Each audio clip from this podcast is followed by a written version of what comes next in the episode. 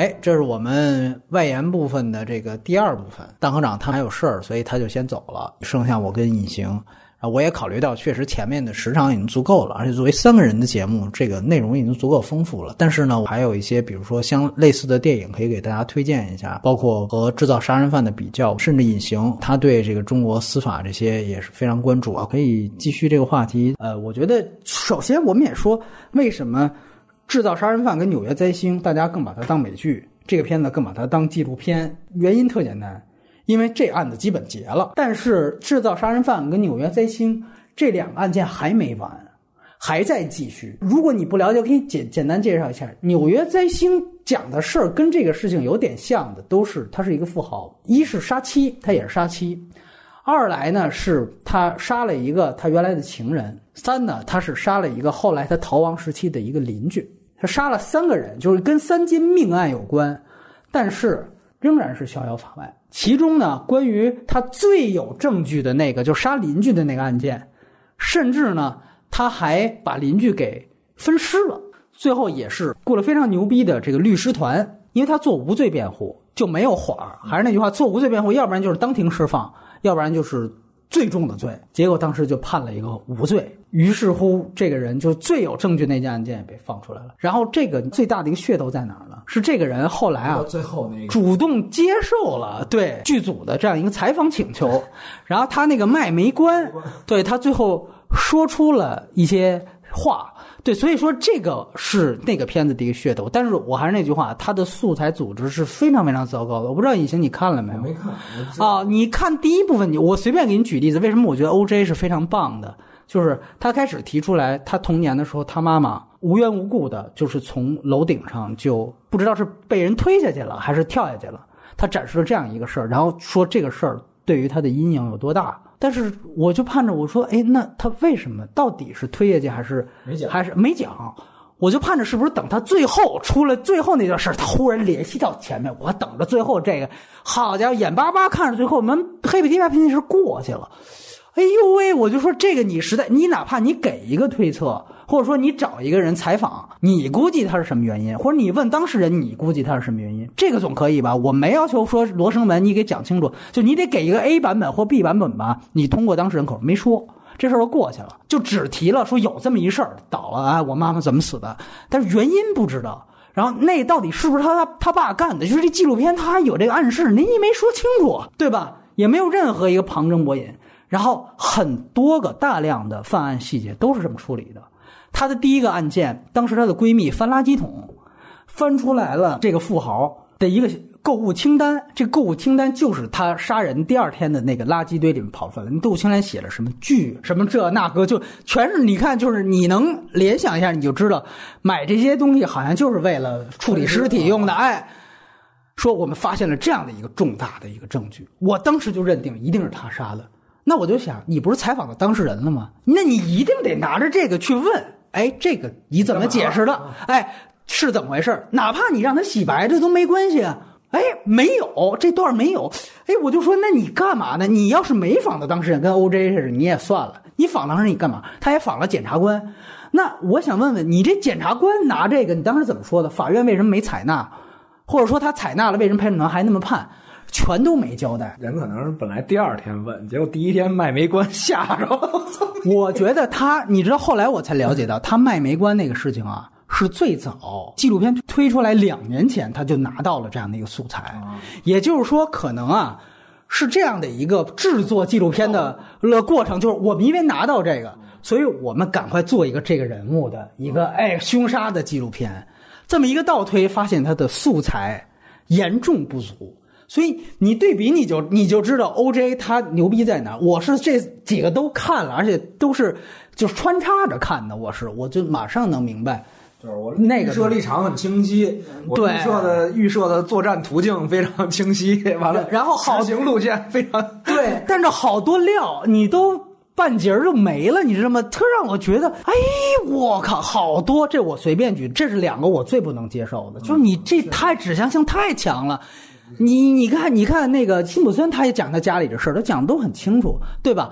然后这个纽约，而纽约灾星，你要说豆瓣的话，你看纽约灾星是九点几分，九点一，这个片子是九点五，所以我跟你说，这个豆瓣一般就是像每种美剧类的，归到美剧类，一般低于九点三你就别看了。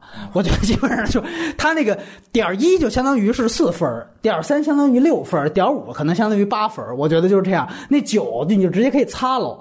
基本上美剧没有低于九分的，低于九分那都是烂爆了的那种，你知道吧？所以这是一个。二来就是我。更严那个就是大家要是没看就别看了啊！我觉得这真不太所谓，完全就是他为什么当时在国内特别受欢迎啊？就因为我们其实喜欢这种翻转啊，而且那个确实是你没听说过。你看第一集的时候，比辛普森这有意思了，上来给你告诉你这富翁杀了仨人，结果没判，没判一个都没判，你就想嚯，那这这得多牛逼！后来这人还接受采访了。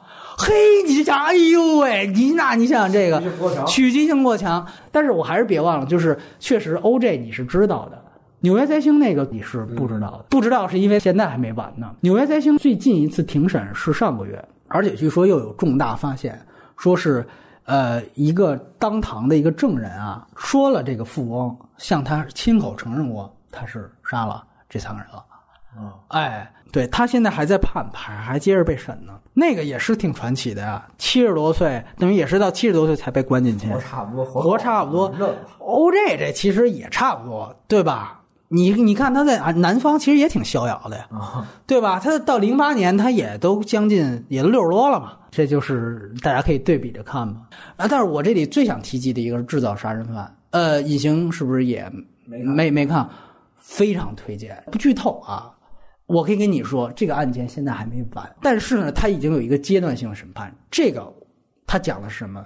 他完完全全可以跟辛普森完全的相对来看，在哪儿？就是辛普森如果讲的是，他几乎所有的事案件的元素，跟辛普森案几乎非常像，里面甚至有一个情节，他们的辩护律师都说了，哪个情节特别像？就是那个 EDTA。记得刚才咱们俩谈到凝血剂这个事情，而且这个案件当中，他启动的一个事情就是，那个律师说，这个是 OJ 这个案件之后全国第一例说引用了一个 FBI 的裁定，就这个血液里面这个证据里面到底有没有 EDTA。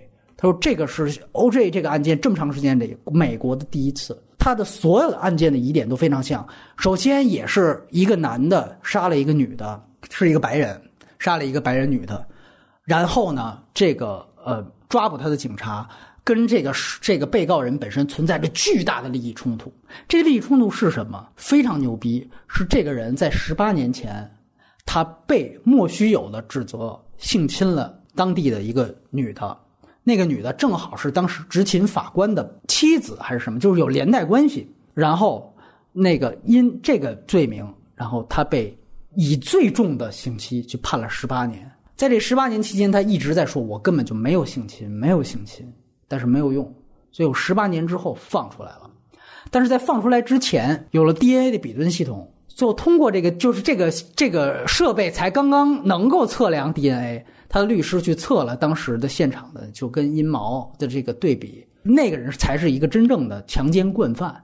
然后他甚至是在这个人被关押的期间，在外面又犯了两起案件，最后是犯了什么第三起案件被抓起来的时候，哎，一测发现是那个人的，那个真凶，所以他完全是被冤枉。他完全是被冤枉之后，他放出来之后，他呢就说：“那我要司法赔偿。”然后呢，当时他们的州的州长，他是在威斯康辛州，也愿意拿这事做文章。哎呀，你看这个这么好的这么冤枉的人，我们一定要支持他，力挺。然后就组织了一个救援委员会。帮他申请免费打官司，各种政要出来跟他合影什么的，哎，然后就推出了一个以他名字命名的法案，以后只再让剩下的人哎不再这个受冤枉。然后呢，他们要索赔的金额是要远远高于原原先的规定，原先的规定是一共是两万五，国就美国的这类的国家赔偿的上限是两万五千美元，然后他们说这个绝对不行，一年两万五还差不多。然后就说，首先这个还只就是公诉人提起诉讼，是要争取为这十八年争取是四四十五万美元。然后在这个之外，民事诉讼赔偿要求赔偿三千六百万美元。十八年的冤狱，这个已经确实证明，这个也应该的，对吧？也确实应该的，对吧？然后当时保险公司就跟这个这个他们州政府啊，还有包括当地的县政府说，呃，要是这么多钱。我们不能承担，你们要自己承担。如果这个案子赢下来，你们要自己承担。然后在这个事情没过多久，正在调查取证之间，突然发现一个自由摄影师，他们家是开废车厂，在废车厂周围转悠的时候失踪了。然后马上警察就说，就这人杀的，又把这个人给逮捕了。啊，这个片子为什么叫制造杀人犯？说的就是这个案件。这个案件到现在还没完，但是已经有了阶段性的结果。这个片子呢，现在我可以跟大家说，它为什么它是一个美剧？它现在是第一季啊，刚刚是十集，已经早就播完了。但是呢，我就为什么说这个字幕组的黄昏啊？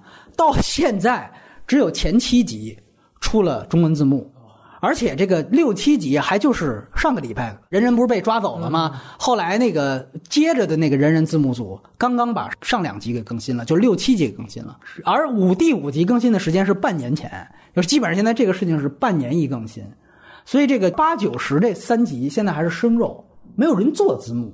我看到第七集，因为上不是你知道吗？我看到第七集，正好是这个人的啊判决要准备说了，咔搜字幕了，不好，我受不了，我就我就把后边生肉我也给看了，因为有英文字幕啊啊。说句实话，我觉得那个片子啊，你看完就比任何五毛跟你说的美帝怎么没人权的文章都要有冲击力，就那完完全全是一个让你看完之后觉得这个无法无天的这么一个说案件本身，这个我回到跟辛普森的对比，确实那个案件本身呈现的更加客观，而且更加有道理，是在于哪儿？因为虽然这个纪录片也是有观点的，这个观点就这个人确实是被冤枉的，但是他理直气壮在于，本来你就应该遵循无罪推论和疑罪从无的原则，对吧？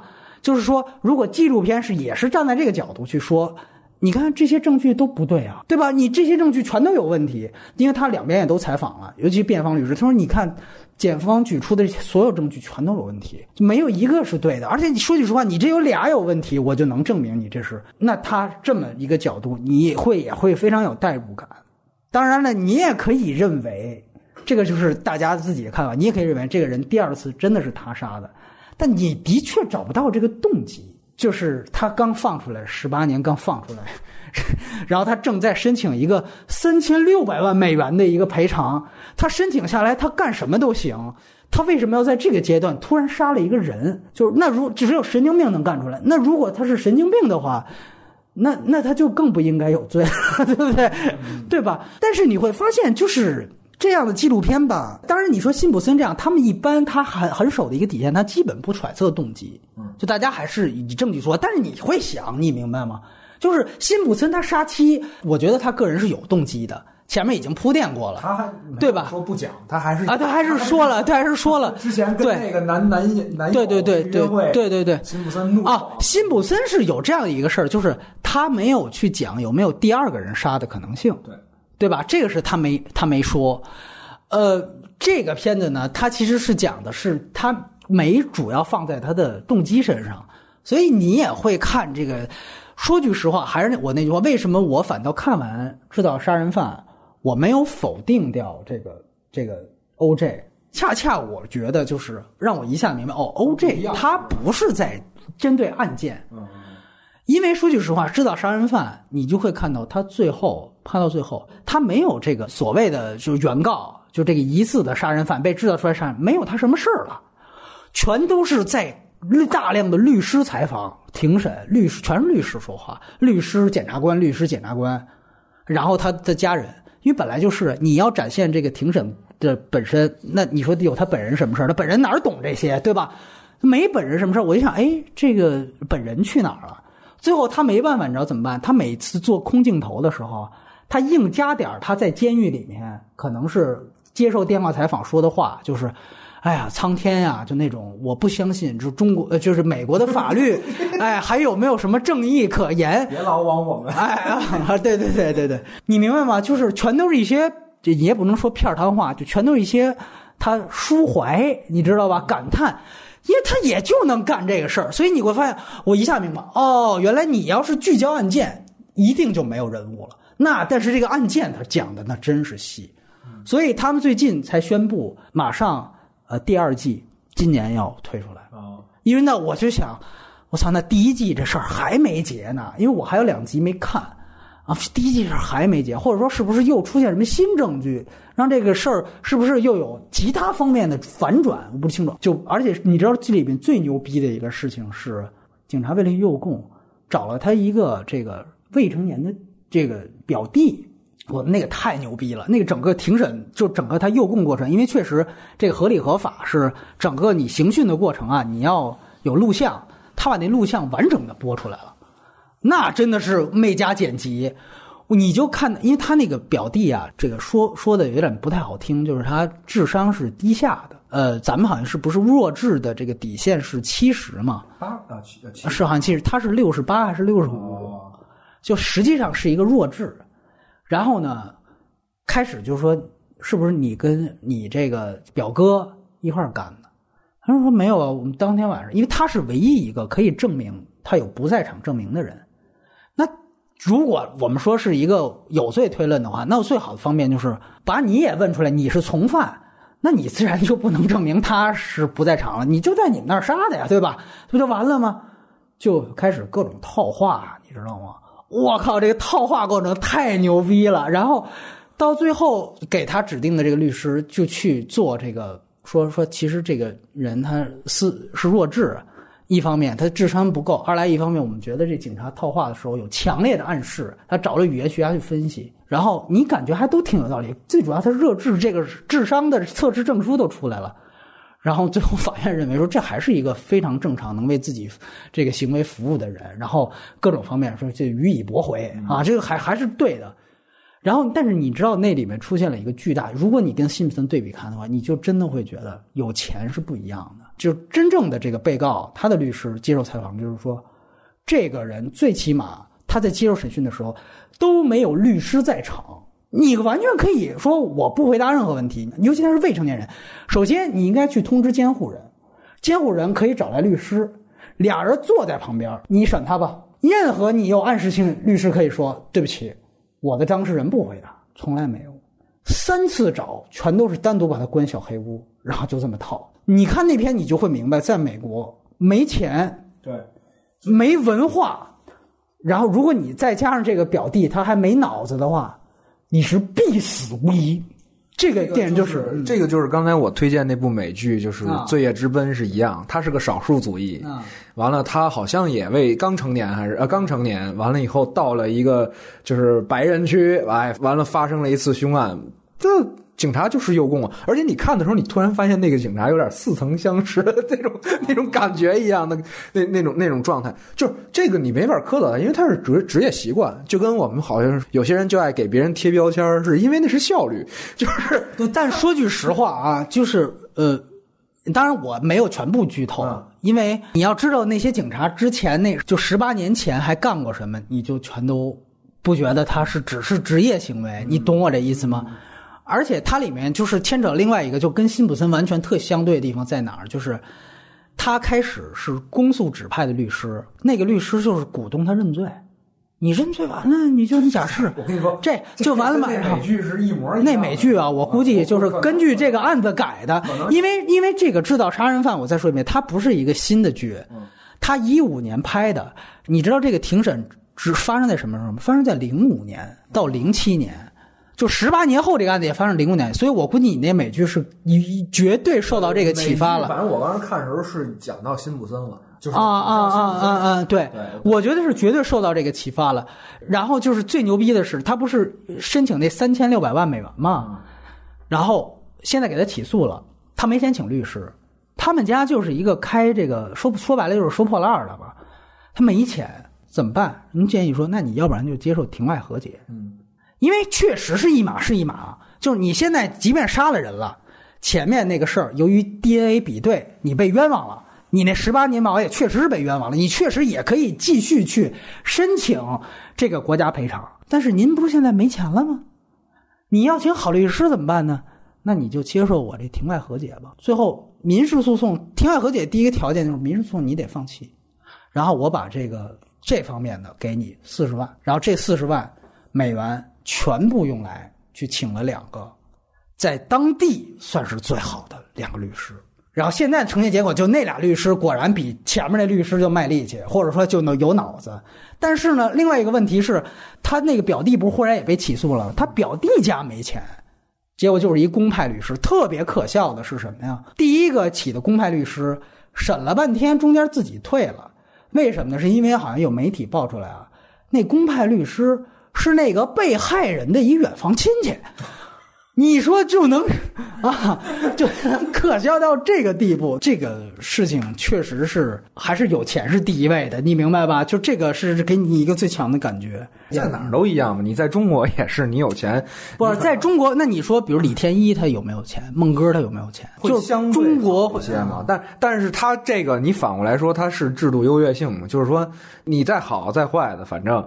啊，审审的时候都都这样，都是都是和稀泥态度，你知道吗？那在原来来讲就是这样，我们不审判不需要律师。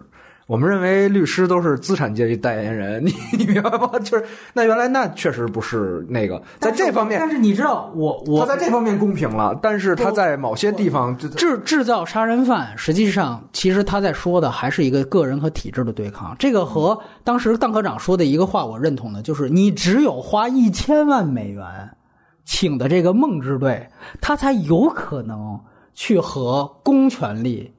抗衡，在公权力那儿找到点瑕疵，找到点东西，对你，你得你个人你得花这么多钱，这个我觉得是矛盾嘛，就是对，必须得有钱。那刚才我们说的，实际上，比如辛普森案在中国，好像可能会判决结果更公道啊，从咱们民世俗的公道这么说。但是我想说，其实制造杀人犯回到中国，它就是雷洋的事情，你知道吗？它跟雷洋的事情很像，它其实是一个因为公权力之前出错了。就说来，我说了一个谎，我为了编这一个谎，我要再编出一百个谎，这就是一个在权力极其不对等的情况下，有权一方很自然而然去会去做的这件事情。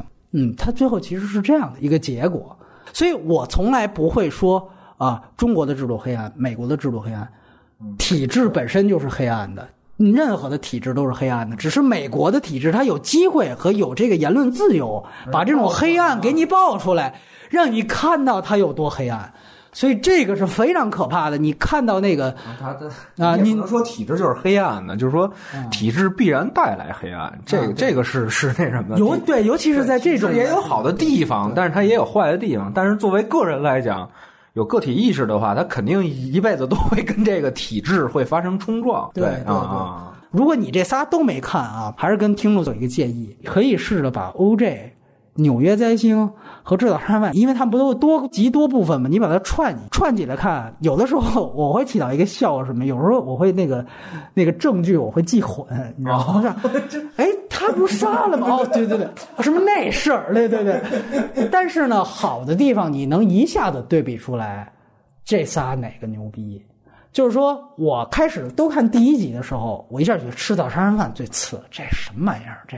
估计就是一个法制进行时，纽约在星这牛逼。等看到大概三三四集，我说确实那个最次，这俩太牛逼了，就你会马上有这种反转。呃，我这里还想提另外两个电影，辛普森这个案件本身啊。在九六年左右来进行的世纪大审，其实这个大审之后，马上出了一批着重于庭审过程和这种黑白对立的影片，其中可能和这个最有直接影响的，实际上是九六九七年有一部片子叫做《杀戮时刻》，这个片子是由后来很有名，就后来都成大腕了。是凯文·史佩西跟马修·麦康纳，还有桑德拉·布罗克，导演是那个《狙击电话亭》和《蝙蝠侠四》的导演乔舒马赫导的。哎，对，就是九六年当年，呃，出的这么一个片子，应该说就是世纪大审之后没几个月就推出来了。哎，就是基本上是照猫画虎，把这个辛普森里面涉及到几个问题呢，给移植成了一个另外一个虚构故事。但是它完完全全，第一就是把富人的这个变成了穷人。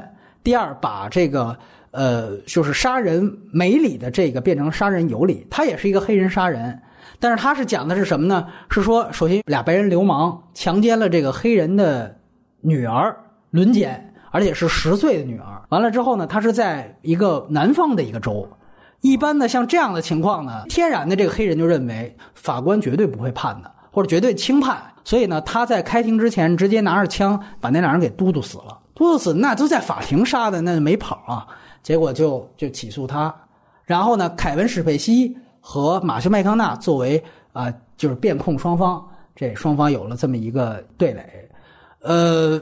这个片子呢，我老实讲啊，我觉得它的完成度是非常高的，而且它其实是典型的是辛普森案，就因这个事儿影响，因为他觉得这个事儿这么多人看，我再来一个电影肯定能卖座，他有非常明显的商业企图，而且就是这个受这个案影响的。但是我必须要说，这个片子完成度非常高，但是我非常不认同他的价值观，他的价值观到最后就是啊，那这就是对的，就这个黑黑人杀了这俩人，最后他被判刑。然后最后说动了陪审团，这个事儿就无罪了。我这个我让我觉得这个价值观我是完完全全是不能接受的。但是你说从电影的角度，我觉得它也是一个七到 七点五分的这样的一个片子。呃，当然你也可以看到他们的飙戏啊，这也非常精彩。再说一遍，凯文史贝西后来演《纸牌屋》的这个跟马修麦康纳，那个是马修麦康纳好几次演律师的，好像是第一次他演律师，后来他又演了好几次，一次在《Bernie》里面演了一个律师，后来是在《林肯律师》里面演了律师。对，那个是这两个人的起步，呃，非常非常精彩的一个庭辩双方的一个较量。但是这个价值观，我就那等于你是纵容私刑，你明白吗？那个到最后很尴尬的一点，以暴制暴，很到最后很尴尬一点就是凯文史贝西啊，可能也加上这个人个人气场挺强的。他作为里面明明是被塑造成反派了，你知道吧？在里面啊，那个特别像这里面辛普森那个检察官，他是马上要去竞选州长，他就是要他被塑造成为一个。我就是要凭借这个案子，我赢了，我就当州长，就是选票就捞到了。他有这么一个设置，这个设置典型就是按照那个检察官的那么一个原型去强调出来的这个特性，弄得最后很尴尬。长得像冯远征。弄到最后，哎，是是是，你要说的是那个，对比冯远征好像还还稍微好看点啊。他就很尴尬的是，凯文·史密斯最后说那套所有的话，我都特认同。你这就是特别尴尬的一个事儿，就是他说你不能以暴制暴，那否则的话，其他的案件怎么办？那可不嘛，对吧？这不就是这样一回事儿吗？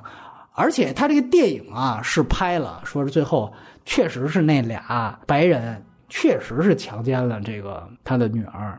那你是电影这么拍的？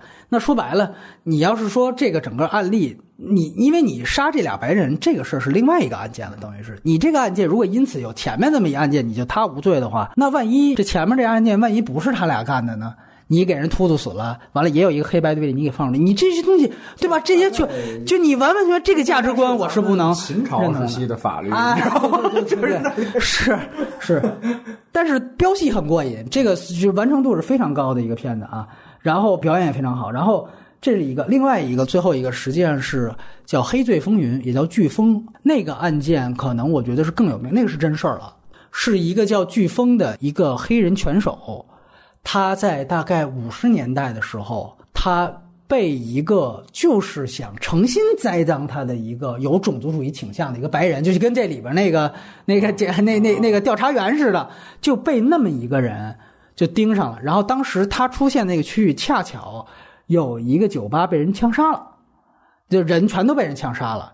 然后呢，正好他从那个街区那儿过，人家就指定是说是他干的。然后这个案件非常非常的轰动。这个飓风当时他是呃金腰带，是是拳王，然后就因此被关了二十多年。在二十多年呢，给了他两次判罚，全都带陪审团的，全都判定他有罪。当然，那两次判罚都是纯白的陪审团的成员。哎，他那个司法制度更有意思。最后他们是越级上访，就是按说有点犯规了，越级上到联邦法院，上到最高的联联邦一级法院，然后宪法对对对，是以这样的以违宪的名义，然后到联邦法院啊，那个法官是有权利不在陪审团情况，不用陪审团，他自己就可以改判。结果是因为那个事儿，就是最后打到法官那儿了。就它里面有一个对比是在于什么呢？就那意思好像就反正纯白的陪审团也都不太管事儿，最后还是法官就出名了。但是它本身的有逻辑电台，主要是展现这个人在监狱当中的生活。就是丹尼尔华盛顿第二次拿到柏林影帝那么一个片子，呃，那个电影其实也是因为它是真事儿，所以说也是相当具有代表性。那个就是一个跟辛普森反过来，就是我没杀人，你说我杀人了。完了之后，我也没太多钱来打官司，或者说那个当时那个时代打官司也没什么用，结果我就输了。说句实话，呃，因为黑飓风的案件其实是非常非常的著名，在美国，鲍勃迪伦有一首歌，当时就是为了声援黑飓风，名字就叫黑飓风。然后很多当时的像阿里呀、曼德拉呀，也都是去信给监狱当中的黑飓风表示支持。就非常非常轰动的一个案件，因为他在监狱里关的时间非常长。我倒是挺奇怪，为什么 OJ？因为这是多好的一料，OJ 为什么没把这个放进去？因为大家记得这里面有一个，就阿里还有好几个运动员说就决定说集体的去对，还想拉 OJ。其实他们当时做的这个维权的其中一件事儿是呃声援这个黑飓风。啊，当时因为黑飓风已经在，对对，黑手道是黑飓风，就是这个我回回去插一句，那 OJ 那段好像也有点这个衔接，就那意思，他最后戴上那黑手套，然后他回来衔接了他们那黑拳那个拳击手套的那个啊，你一说他是，好像是，因为拳击手套这个本身它是有来源的，所以说。这个我觉得是一个很能说明问题的一个案件，但我估计是不是素材组是因为阿里那事儿他声援了，当时也没用，而且他交代了，就是说他们觉得就那个片子里面反映了一个现实，就是这些名人啊，其实都还是就是一时脑袋热了，呃，声援一下，支持一下，然后后来看到这个案件没什么火儿，他们就怂了，就都退了啊，就要不然呢，有一些就是呃属于风口浪尖支持一下。后来就不管了，要不然有些就是，呃，确实觉得太费劲了，或者说确实觉得是不是两次判都判你有罪，你是不是就真是你杀的，就就算了。立场不坚定。啊，立立对，都是那个老太太那样的是吧？哎，对，就对对对对对。但是我总就是还是觉得，就是可能因为黑飓风的事情导致了这个更积累了这个事情，因为黑飓风我要记得没错是八八年八九年。给他平的反，嗯，九三年给他补发了一个金腰带，所以说这个时间节点很重要。然后正好这不辛普森了吗？所以这不就有一个哎因果的这个种族上的因果联系。对那个戏，说句实话，我觉得从完成度跟他的表达是我觉得更好的，而而且他其实是在讲白人的这种，就是对于黑人那种帮助。他里面讲了几个志愿者，最后帮助这个飓风怎么样去。当然这也都是真事儿了，他也不可能瞎编。这个不像那个杀戮时刻，杀戮时刻是虚构的一个故事。这个我觉得还是挺棒的一个片子。那个导演也很有名，那个导演诺曼杰维森，他之前拍过一个也是关于法庭的一个戏，是埃尔帕西诺的成名作，叫《伸张正义》。是他演《教父》前后一个片子啊，那也是一个新好莱坞的非常牛逼的一个导演。大家比较熟熟知的，但是可能跟这联系不大的，可能是《失控陪审团》。那个是着重探讨他的这个陪审团陪审团制度，就拿这事儿做文章吧。那个是很牛逼的两个老戏骨，达斯汀·霍夫曼跟金·哈克曼演的。他其实也是讲的一个特别有钱的，他把有钱那一方放在了一个反面对吧？其实说句实话，是把陪审团制度这个事儿给神化和给这个我是感觉妖魔化啊，可能发生的，是把它给妖魔化了。那个片在中国的评价比在美国本土评价高，是为什么？它有一点猎奇性，嗯，就是中国人不知道陪审团是什么样的，然后那个片子又极大的去。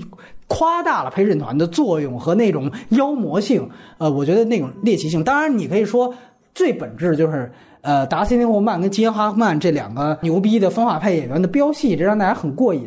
这个也的确是这样哈。然后那个，我觉得反倒还是更熟知的。隐形还有什么补充吗？问了大科场，其实几个问题你也都可以谈谈。我们也聊到了中国现在这个情况，是不是底层以法律为准绳啊？稍微高级一点的中层就是舆论为准绳。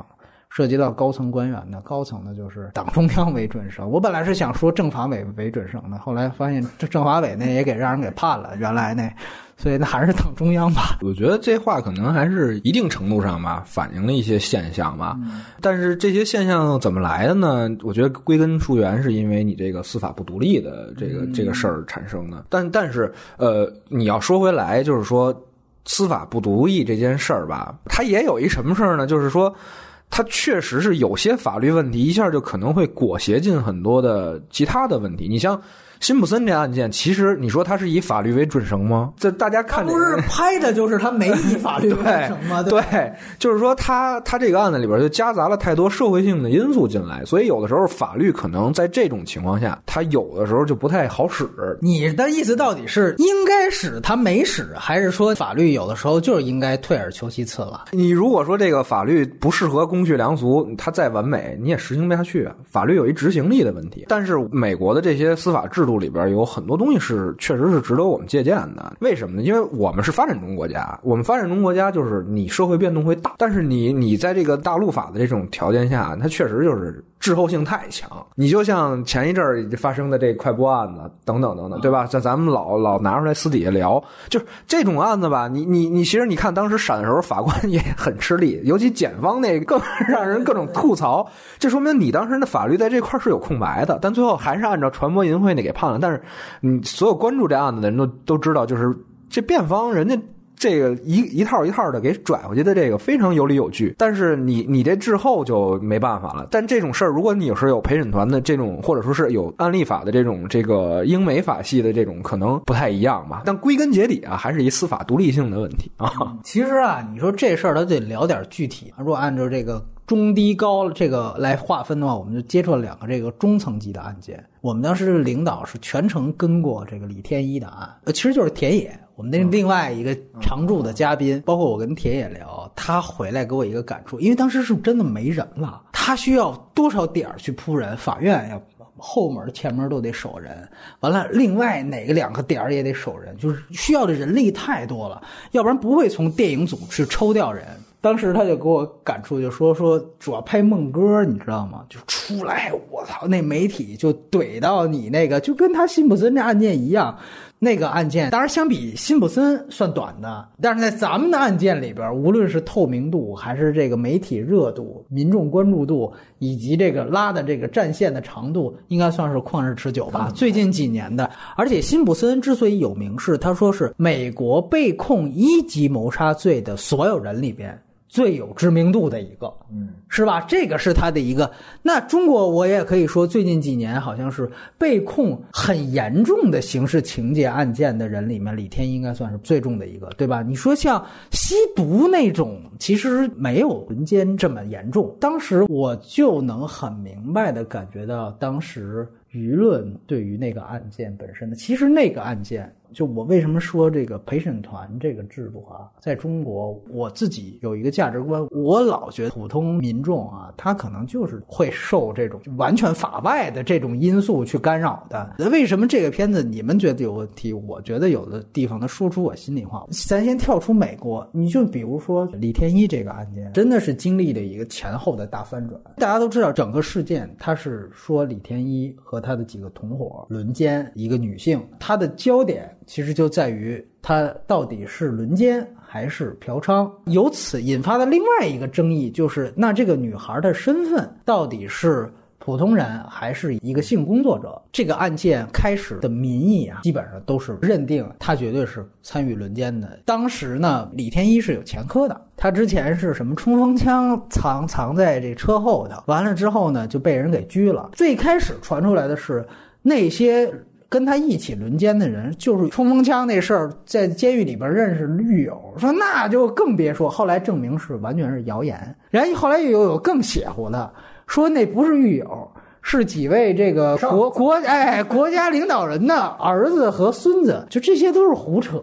但是你会发现案件拉的一长，尤其到后半段，就这个民意有一点点反扑。有的媒体的报道认为是这女的，说白了就是讹人。她跟她后边的人可能拉皮条的，就拴了一局。你完了事儿，说你要是不给我多少多少万，我就说你是轮奸。嗯，啊，李天一他们就没给，就走了。这还真就报警了。有这么一个 B 故事吗？然后呢，有些媒体就极力的在证明这个 B 故事的可能性。我记得最夸张的一个事情就是，孟哥当时他在救子的过程当中，他为了举证说这个被性侵的女孩是小姐，所以说他证明了这个人他是有妇科病方面，就是他想证明那个病是只有性工作者才最容易获得。他当时向法院递交的材料里面包括了，我不知道他怎么拿到的，包括了这个女孩检查的时候的就是下体的照片，然后居然那家媒体拿到了那照片，起码他对着那个照片拍了一张照片，迅速就发了微博，没有打码。然后当时当然也是底下微博人底下都骂。就跟着骂，就是你怎么能这样，对吧？违反你们行业行规吗？不是，是网友骂。是啊，就是这个行为。对对对，后来当然就删帖了。删帖之后呢，发了一个打码。这个就是怎么判，我非常拿不准。我拿不准，还有另外一个原因是他的妈妈是孟哥。孟哥，我们的记者和当时我们的已经都非常清楚，孟哥其实原来在这个文工团某正歌舞团。他其实是和这彭他们是非常非常好的关系，这个也不意外了啊。这个因为原来都是歌唱家嘛，对吧？所以说我当时是非常非常这个怀疑这个事情的。最后这个案件，他哪一个事情是最关键的？突然有一个人大教授，不是人大就是政法的教授站出来接受采访，说了一句话，就是说轮奸妓女这个危害性没那么大，大概呢就是这么一个意思。哇！当时这个话一出来，那当时网上铺天盖地的骂呀，那真的是我一下子觉得，行了，这事没跑了，肯定得判，不论你干没干，不论你是不是嫖娼都不重要，绝对得判。因为这个教授，我不知道是哪方雇的。如果他是想替孟哥说话的话，绝对是个猪队友的行为，基本上就相当于让辛普森戴手套的那哥们儿，你知道吧？哎，就是起到这么一个作用。你要是单拎这标题看啊，当然后来咱们说他其实是说了很长一段时间的，但现在都不重要。这个信息爆炸时代，就看一个标题，你的主要论点如果是这么一句话的话，你就够可以的了。所以。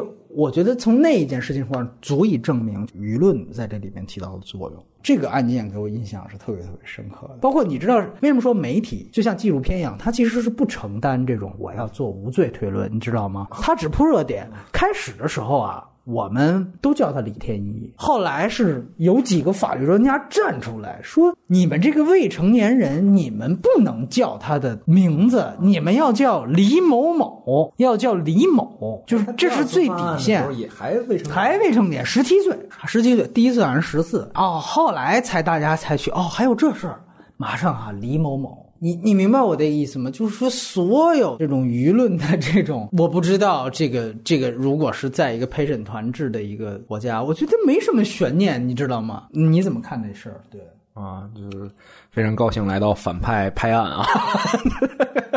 第二，对对对，我觉得这个事儿是你媒体影响这个司法是很正常的事儿。在任何国家都存在，就是媒体影响了司法判决，也不一定是坏事儿，也不一定是坏事儿。因为是什么呢？我是说，站在大面的立场上来看啊，不一定是坏。你比如说，前一阵儿还有一个也跟种族有关系的，就是咱们华人有一个警察你在美国杀人，杀杀人，对他，他其实是误杀嘛，但是他被判了。完了，那个事儿实际上是我们没什么人去呼吁。就那个媒体，它的支持力度就非常小。那你就看，那这件事儿所带来的影响就是。以后可能华人的这种在这个警察这方面执法的这块就是比较居于弱势的地位嘛。这个时候其实是可能还反而更需要媒体的这种介入。只是我们认为，就是说，呃，媒体介入司法的时候，它有一点是我们需要防范的，是多数人的暴政，对吗？最后，最后你要规避的是一个，呃，因为被舆论裹挟而导致的一个就失去公正的这么一个情况。就是什么是公正？难道是多数人认为的正确就是公正，还是说少数人坚持的这个是公正？就是这个事儿是要体现在你司法制度的设计当中的。这个可能是我们的这个制度比较欠缺的一点，就是说，你看像美国的陪审团制度，他就会说这个媒体他不能干预你的审判嘛，对吧？就是他们是不知道，他们是完全被隔离在那儿。你看那个片子。O.J. 辛普森那片子里边，他也提到我们多少多少天。他说：“你有想过我们那状态吗？我们回来 回到宾馆之后，也不能联系家人，也不能也没有这个，也没有那个，就天天在屋子里就是转来转去。对他是在那种完全隔绝的情况下去看待这个案子的。但是我们在这方方面可能就是差一些吧。就是而尤其这也是我说的那问题，把那陪审团抽出去，你把法官晾那儿了，法官是完全毫无保护、毫无障碍的就暴露在一切的环境之中。他不仅要判这个案子，他要想别人怎么看，他要承担判完这个案子之后的后果，他还要接受一些来自上层的压力、底层的压力，他都有。所以这时候你想让他去完全绝对公正，那这个事儿对于他来讲本身也是不公正的，对吗？而且什么是公正，对于他来讲就跟我们的理解又不一样了，每一个法官也会不一样。所以这个我觉得。是是是问题，就舆论影响也是问题，但是不是说我们能够轻易的去解决的问题。但是如何应对舆论的程序，如何体现你的公正，这个是比较重要的一个环节吧。另外一个我想谈的一个，那是我亲自去听审，这应该是我唯一一次去听审的，是张艺谋和张伟平的这个三枪的哎撕逼案，就是他咱说的这么低，片酬讨薪案，那是一个民事诉讼。这个案件呢，我是参与到他的二审开庭，就是张艺谋。首先，他是作为原告，他作为原告要讨这个一千多万的一个薪酬，管张伟平的新画面公司。那一审呢是全面支持，大概是一千五百万，好像判了给了他一千三百多万。张伟平那边不干了，张伟平就上诉了。张伟平上诉了呢，这个我听的是二审，二审呢就是我当时早上去的啊。我就觉得这事儿吧，还那个挺有意思的。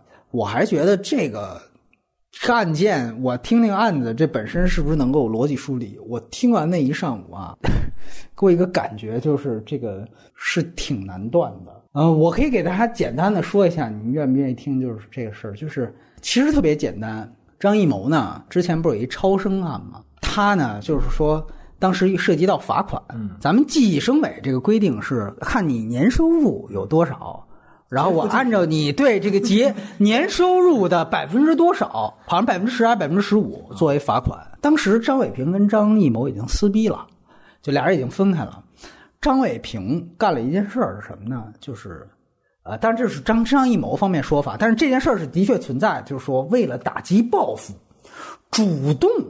去当地的还是无锡还是哪儿的计生委去跟他说说，因为导演的这个年收入非常难调查，他不像这个白领阶层，你都是有固定工资的，导演这个说不清楚。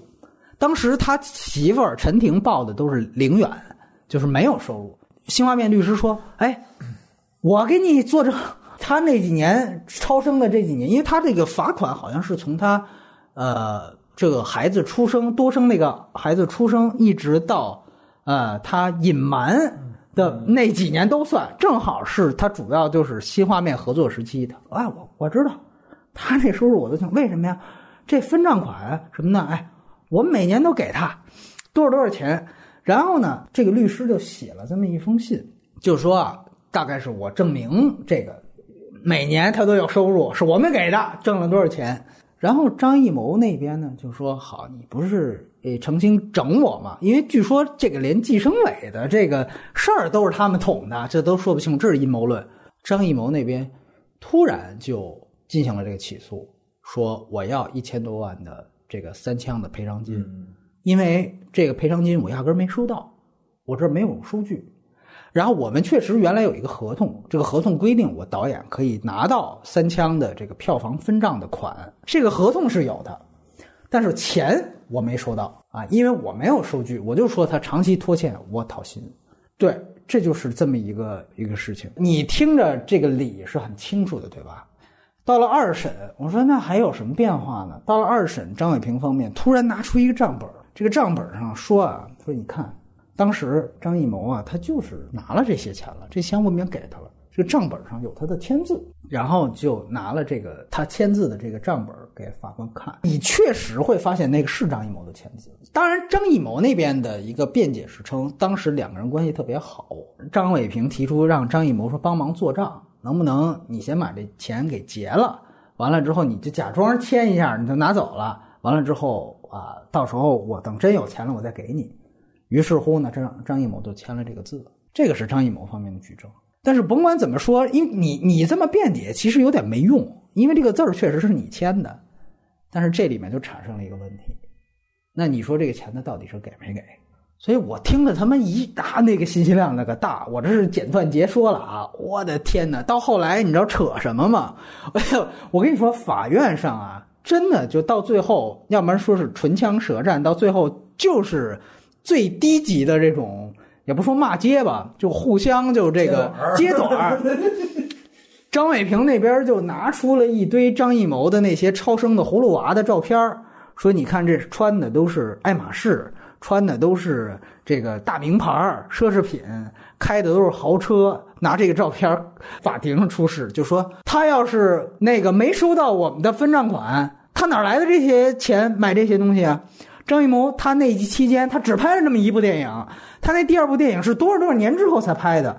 那两年他就已经穿了这么豪华的衣服，什么就底下看的我瞠目结舌。我说你这个怎么还能就是当个证据来讲？哎，完了法官也不打断，就让他在那说说半天。采访张卫平律师也特别逗，还给我们就说：“哎，你把这个爱马仕这个他孩子的照片你给拍了，你就给写写写写。”然后我我说您先等会儿，我就问一问题，人家那边也说了说。除了人家导戏，他当时不是还有这个什么铁道部的那个，虽然不不是太光彩，但是不是就是因为钱什么的？你这个爱马仕这些，人家有其他的高收入，他作为一个大导演，说您您怎么回应这个事儿？我就问他说，那那你查他有没有偷税漏税？哎，你查他是不是这个 非法所得？但是刨去这些啊，你就算他两边提供的硬证据。二审的法官有一个问题问他说，这么重要的账本。你现在拿出来，一审的时候你怎么不拿出来？然后那边解释说啊，一审的时候那律师啊年轻没经验，这不是把他俩炒了换我们俩了吗？那个对方律师就说，这是有没有经验的问题吗？是个律师都这样说，你这个账本是哪儿来的？就是互相就搅这个事情。这听到我最后，我完全是这个张艺谋律师举证的时候，我觉得啊，这个确实这个就是张艺谋讨薪的公道。等张伟平律师举证的时候，哎，我就哎，这好像确实是张伟平这方面还是有道理。你看这字儿就是他自个儿签的，到那边又几回，我就哎呀，这个事情好像张艺谋这边真的是非常难断的一个案件。我就想说，他好歹是民事诉讼，给法官去断。但是我又会想，这其民事诉讼都这么难断，就是这要是一个，因为我们想知道。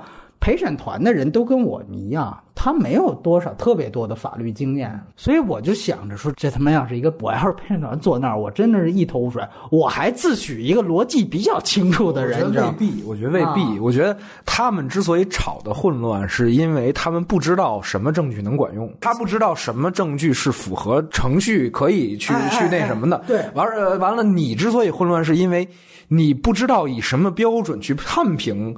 你这个是我听什么，我不听什么。但是你想想，如果有陪审团呢，那他们就会明显知道，我需要去打动的是陪审团，是一群人。那我什么样的证据能打动一群人？完了，估计就是爱马仕那照片最。对。而陪审团也是，他们是会衡量的，就是说，我不在意那个张艺谋到底有没有钱，我在意你举证的这个证据是真是假，对吧？因为我没法听那么多了。就我我在意的也是这个事儿啊，我也不在意张艺谋有没有钱，但是问题是两边都拿出了足够。那你说纪检委的这个证据，他的律师给纪检委，这是一个有法律代表的人，他给一个算是国家机关吧，写的一份声明，这个声明上有签字有公章，这个事儿算不算数？嗯，算数吧。合同算不算数？算数吧。那那边账本上支出张艺谋大字签着，这事儿算数。他最后怎么判的呢。哎，你就听我说，我就想，哎，我就想，我操！我说这我反正断不了，还是得看咱们人民法官的。这还果然是术业有专攻。我再说一遍，原来他的诉讼请求是讨回一千三百余万片酬、三枪分账款，外加所有的诉讼费。一审是全部予以支持，这个辩护一方当然是我们所有的钱一分钱没落全给了，只有这两种可能。最后的判罚，二审的判罚啊，是判给这个张艺谋要赔偿他三百余万元。完了，我马上出来，已经马上给双方律师打电话，双方律师都都在那儿骂街，你知道吗？尤其张艺谋律师说，还喜欢那录音我还留着呢。跟我说，我从事律师工作这么多年，我就没见过有这种判法，这不就是和稀泥吗？这不就是和稀？哪有三百多万这么一数？哪有这么一数？我我我告诉你，兴许人家那个张伟平，人家对方律师还不满意呢，人家觉得我全都给你钱了，怎么又就给三百多万，对不对？你这是哪儿跟哪儿？这数怎么变出来？这就是和稀泥嘛？所以他就我说实我告诉你，他就是没断清楚。我们这证据，他觉得也不能驳斥，那对方证据他又采纳了，他最后怎么办？干脆我各打五十大板，你们呀讨价还价，买猪肉二十一天的五，说这整个就是一个调解的这么一个解决方案。说我们双方之前已经说了很多遍，我们不接受调解。你这最后的判罚结果等于是一个他妈强行的一个调解结果。说这里面它只有两种可能，要不然就是给了，要不然就是没给。这个钱只有这一个可能。说你这最后给了判给给个三百多万，打了个三折。说这个我这闻所未闻。说这简直中国司法。最后说半天。哎，记者，要不然我最后那个说中国司法体制的黑暗那个话，你就别往上写了。哎，这个给我印象也很深。我也以为这个会有一个很难，然后它会有一个很清晰的条理，你为什么这么判？现在最后出来那判决结果，好像我感觉我要坐在上面，我脑袋应该说我也那我最后我也和稀泥。最后呢，我。根据双方，因为这事儿我真真的认真想，因为我要做报道，我就想，但是我觉得他是最后的判决的思路是什么样的呢？他啊，其实我觉得最终他还是认定，就是张伟平后来的账本的那个新证据是一个非常重要的一个证据，然后从法理的角度来讲，应该是所有的诉讼请求予以驳回，就把一一审给翻案了，应该是一分钱不赔给他。这是我觉得是他们法理上的一个得出的结论，但是这时候我们就提到了这个舆论和名人效应，就是天天我们这我们也好，北京电视台也好，其他网站也好，这个天天上去一庭审一结束，咵拥上去就到法官那儿去怼去。我觉得他会考虑一个事儿，就是张伟平现在已经没有什么人气了，也没有什么人知道他了。但是张艺谋，首先大家别忘了什么时候再来一届奥运会是吧？不是不知道什么时候啊？二零二二年呀，二零二，而且宣传片是他拍的，马上这不是一八年的这个七分钟也是他拍，然后呢，他会考虑一个社会效应是什么？是对于张艺谋和张艺谋这一类人，他们现在是以一个讨薪的这样的一个面貌去完成的这个案子，因为他是原告嘛，对吧？就像辛普森案里面，你记得有一个黑人提及，就是说辛普森作为一个这么有钱的黑人，他如果都被判有有罪了，那我们这些没钱的黑人，那还有活路没有？那一定要支持他，这个就是社会效应。我觉得他在这个案件里面，我也不算妄议，就是我的一个评论，就是我觉得他最后这个和稀泥的结果是这样得出来的，那我就会考虑。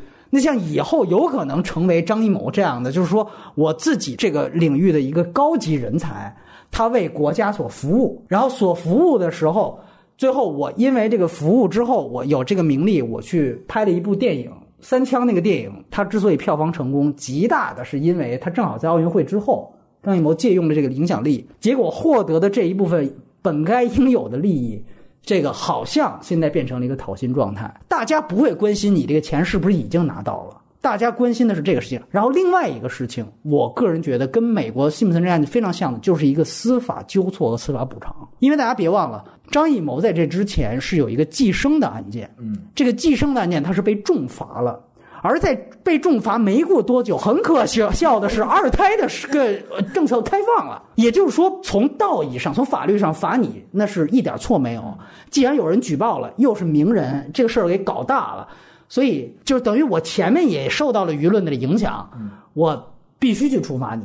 然后后来的呢，你等于拿着这份，这还真的有因果联系，就是这个仇家就是因为。在寄生这个案件当中，给我举了这个例子，说：“哎，你看，我们支付他，但是我根本没收到，我就拿着这个事儿，拿着这张纸去讨薪了。你体制给不给我？所以他其实不是向张伟平要钱，他是向体制在要钱。电影好看，非常精彩。我跟你说，非常精彩。所以我跟你说，就这个事情，你要说有人说也去拍一个纪录片，我相信应该说也是比较精彩的。你懂我这个逻辑关系吗？那。这个时候，我觉得对象在指导上，你这，哎，对对对对，你要是给我打一面光。我觉得最有意思的情况就是在于，因为我们刚才提到公检法一家，甚至说他是这个张艺谋的事情，他会不会的政法委要过问？不知道。但如果说有的话，那我们必须得，那上面考虑都是全国一般企业哦。原来计生委这事儿罚了人家了，你看人家倒了奥运会还罚了人家，人家接下来还得倒奥运会。这张艺谋要是一郁闷一怎么着，咔嚓就走了，这个是一个什么后果？对不对？所以说，从这个角度来看，其实这三百万判给他，我个人觉得某种程度上抚慰金，对，是一种司法补偿。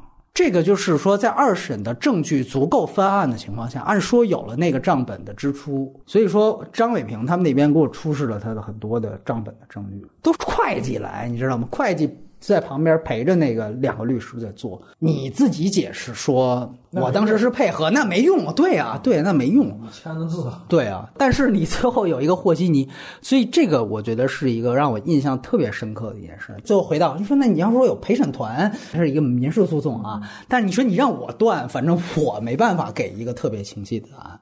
就，这个是我算是就是经历的一个一个，我特别有体会。当然，我从这里面我再多说一句，因为是电影，就你也能看到，就是反正是张艺谋这代人，他们跟出品方合作关系的这种草台，就是你明白我这意思吗？就这种完完全全，就是这个账本你要谈清楚啊，你这个三枪的。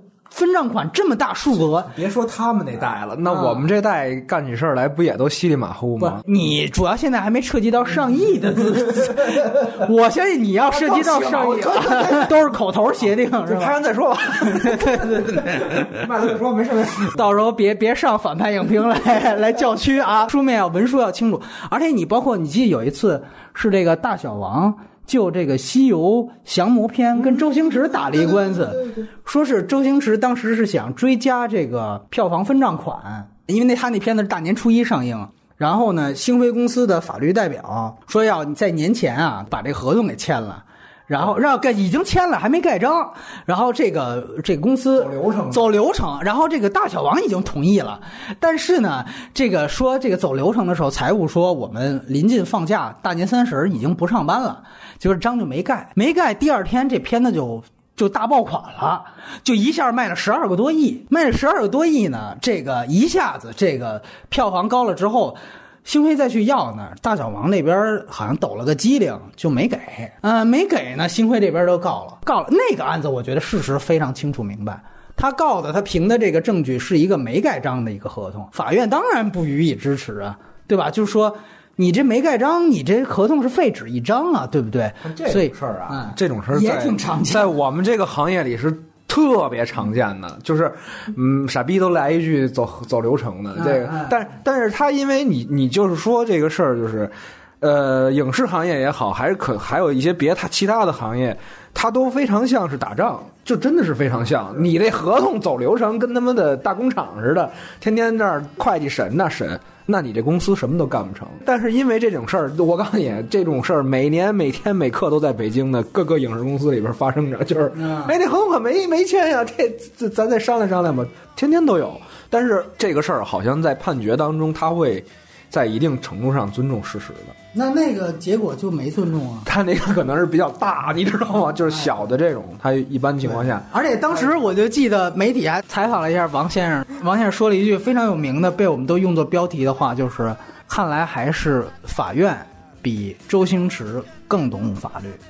哎，说了一句话，呃，这话反正你听着也没毛病呗，对吧？是什么？但是呢，你就听着什么意思？对，哎，因为那个其实很轰动的一件事情，当时我觉得可能就像你说的，它已经是一个票房爆款了，《西游》周星驰，大家都广泛关注。那如果说一个不盖章的合同你就给赔了，这个实际上不仅对于电影行业，可能对于其他行业人说，嚯。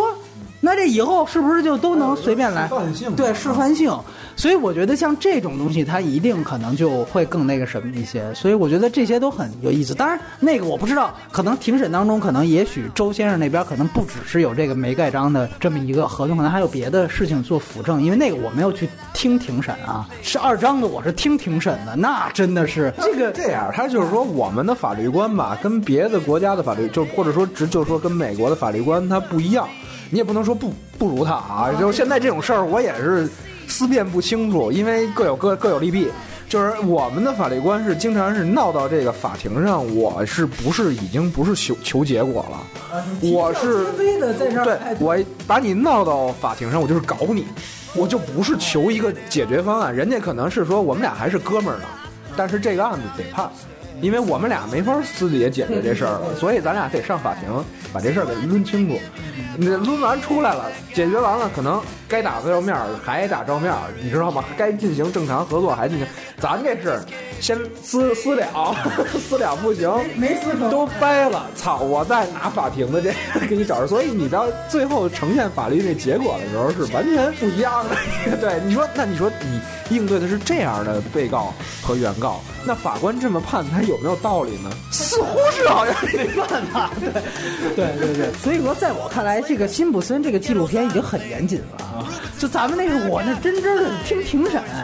就说我现在宣读一下我的当事人张伟平先生，这个当时回忆的短信。张伟平先生说，当时我回忆了，张艺谋确实已经把钱拿走了。我记得非常清楚，是一个傍晚，张艺谋开着他的豪华的叉七驾驶到我家，用了三个超大的行李箱去装现金。说张艺谋特地跟我要求，他不接受转账，只要现金。于是他就是装了三个大。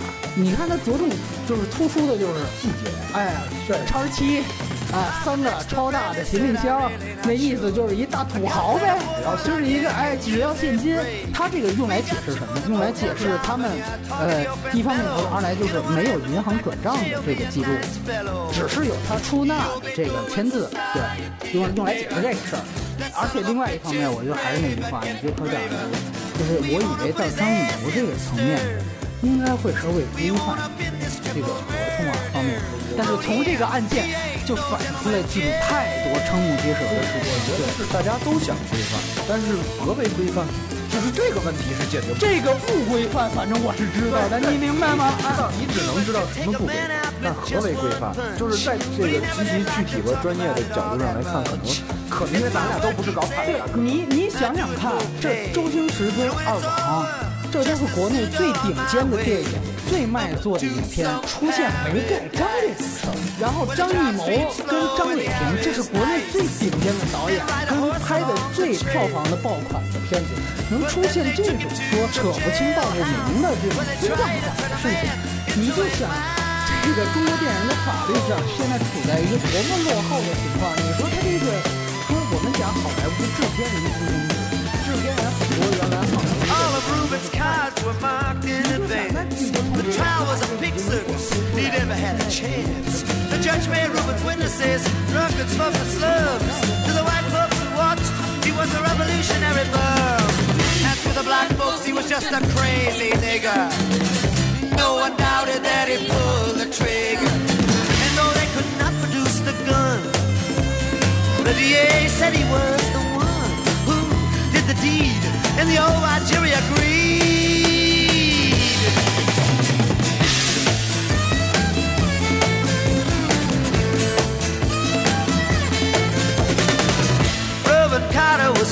Falsely tried. The crime was murder one. Guess who testified? Bellow and Bradley, and they both all they lied. The newspapers, they all went along for the ride. How can the life of such a man? be in the palm of some fool's hand. To see him obviously framed couldn't help but make me feel ashamed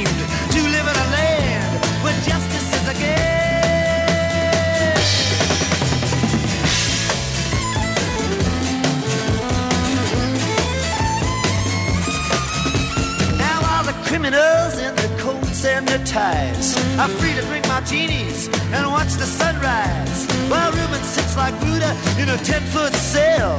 An innocent man in a living hell.